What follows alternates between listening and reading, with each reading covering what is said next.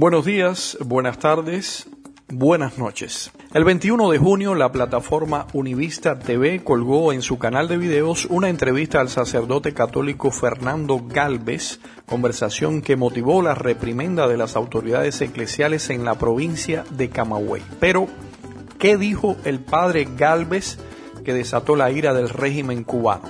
A raíz de un tuit del gobernante Miguel Díaz Canel donde se muestra sonriente junto a sus hijos, el religioso cuestionó. Soberana vergüenza debería sentir usted que dirige un pueblo hacia la miseria, la represión y desilusión. Su pueblo sufre, huye y muere mientras usted juega a ser presidente. Continuidad de fracaso y sin soberanía porque gobierna esta nación como si fuera la finca de su partido obligatorio. Vergüenza, señor Díaz Canel, vergüenza soberana.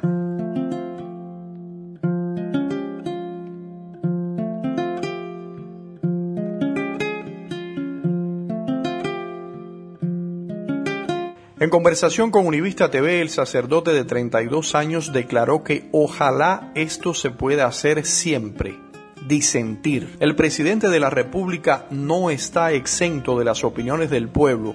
Ojalá todos los cubanos también puedan decirle cuando no están de acuerdo con algo que él exprese o que él diga.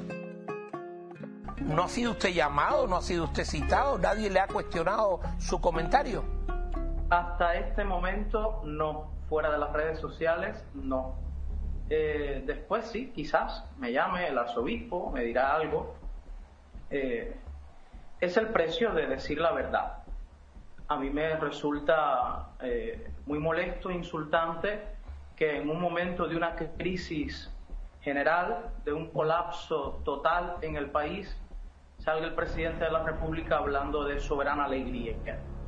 Eh, hay tanta gente presa, hay tanta gente con hambre, hay tanta gente pasando dificultad, hay tantos padres sin los hijos, hijos sin los padres no me, no me parece adecuado que el presidente de la República salga haciendo alarde de la felicidad que pueda tener en su familia, eh, eh, que sean bendecidos, sea, sea dicho de paso. Pero no, nos las restriegues en la cara, no, no nos las espetes así de pronto porque, porque no es justo.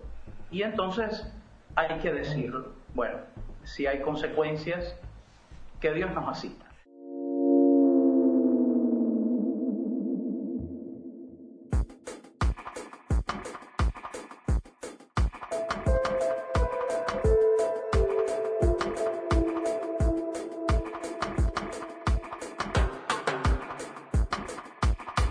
Tras estas y otras declaraciones, escritos y homilías, la Iglesia Católica prohibió al sacerdote hacer cualquier aparición pública y escribir sobre la realidad cubana. Incluso le recomendaron medir sus alusiones políticas en las misas, según reseña el portal de noticias ADN Cuba.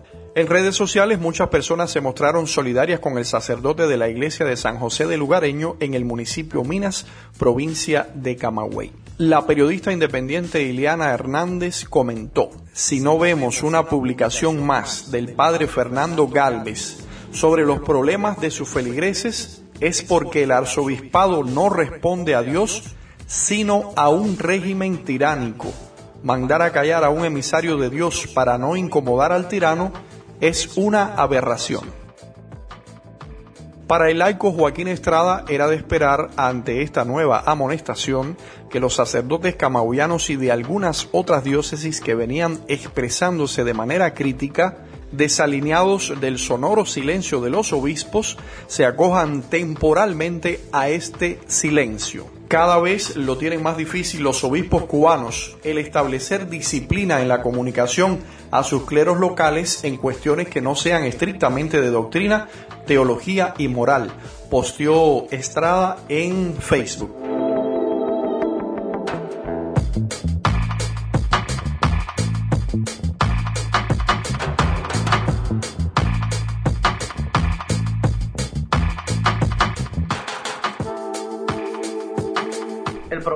Cuba es que no hay libertad. La libertad en Cuba es totalmente cuestionada, reprimida, malinterpretada, eh, calumniada.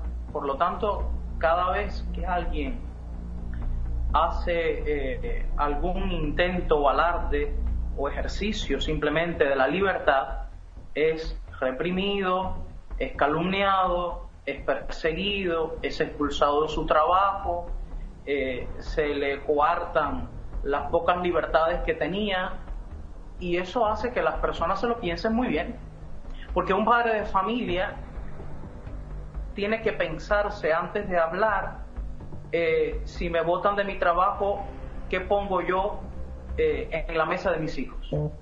¿Qué pongo yo para comer? ¿De dónde saco el poco dinero que consigo? ¿Cómo lo consigo ahora si me expulsan de mi trabajo?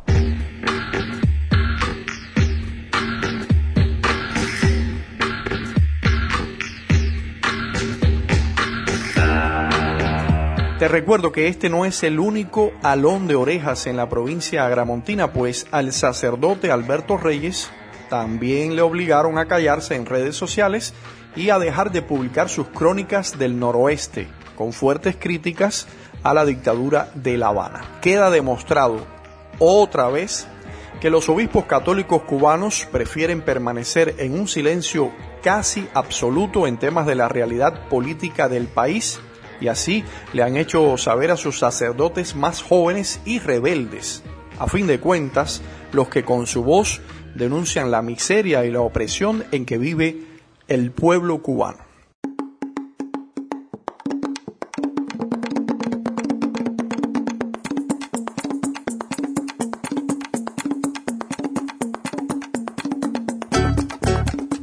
Para la confección de este episodio utilizamos fragmentos del programa El Show de Carlucho de Univista TV. Yo soy Quique Perdomo, muchísimas gracias por la sintonía.